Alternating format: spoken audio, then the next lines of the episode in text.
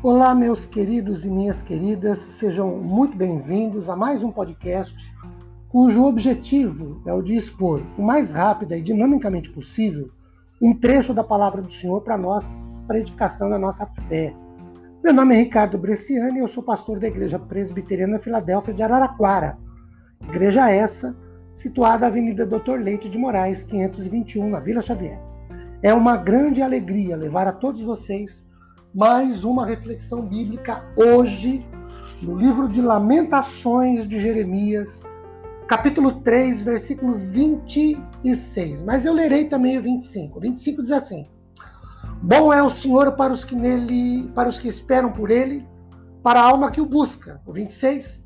Bom é aguardar a salvação do Senhor e isso em silêncio. Queridos, o livro de, das Lamentações é atribuído em sua escrita ao profeta Jeremias. E por essas lamentações, Jeremias ele é conhecido entre aspas como o profeta chorão, ou porque ele era um profeta que se derramava em lamentos a Deus. Um profeta que abriu seu coração ao Senhor, um profeta que chorava ante a situação de penúria vivida pelo, pelo povo à sua época, fruto de desobediência à palavra de Deus.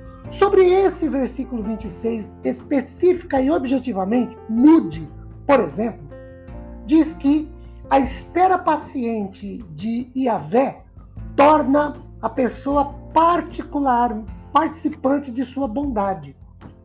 O comentário bíblico da nova versão internacional diz o seguinte: Já que Deus é a porção de Judá, qualquer esperança de restauração tem de estar fundamentada nele.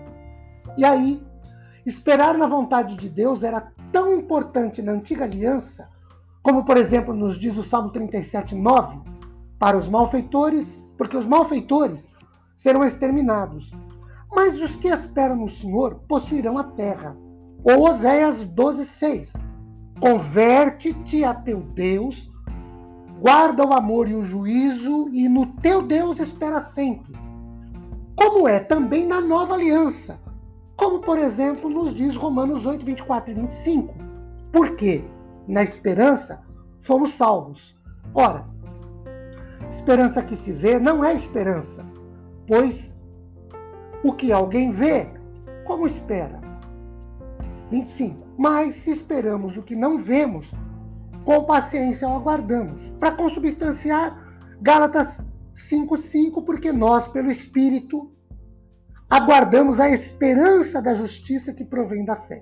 Queridos, o crente então com isso tem uma esperança viva porque confia em um Deus vivo cujas promessas são tão garantidas quanto os seus juízos. Para Headmaker, uh, Allen e House, Deus é bom não apenas para aqueles que esperam nele, conforme nos diz o 25, mas também para todo o povo.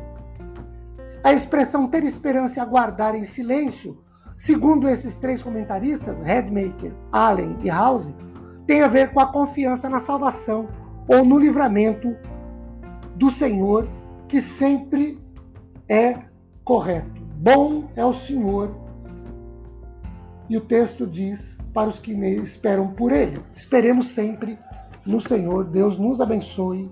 Amém.